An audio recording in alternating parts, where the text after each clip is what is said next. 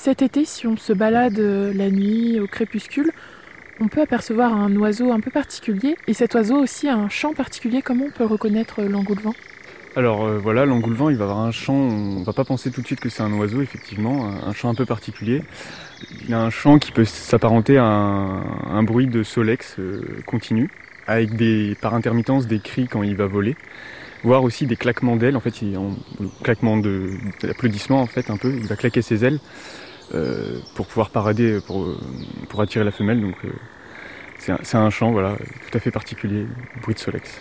Et pourquoi il a, il a ce chant-là? Ça va être un, chant, euh, chaque oiseau a, son chant, euh, un chant un peu différent euh, qui caractérise aussi l'espèce, c'est comme ça qu'on peut le reconnaître, parce que c'est difficile à voir et, le chant va permettre de, repérer l'espèce plus facilement. Et cet oiseau-là, du coup, il, claque des ailes pour attirer la femelle?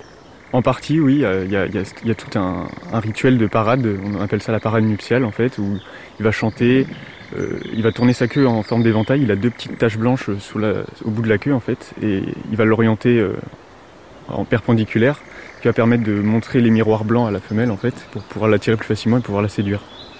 Et si justement on veut pouvoir assister euh, ou, du moins entendre l'engoulevent, où est-ce qu'on peut le retrouver? Alors vous pouvez aller dans le coin des Landes de l'Essai, au lac des Bruyères à Millières, où il y a tout un sentier de promenade. Et si vous allez à la tombée de la nuit, pourrez l'entendre, euh, il faut précisément aller sur des secteurs euh, plus ouverts de pinèdes en fait, des pins et, clairsemés de, jeunes pins et de petites clairières, de, zones ouvertes.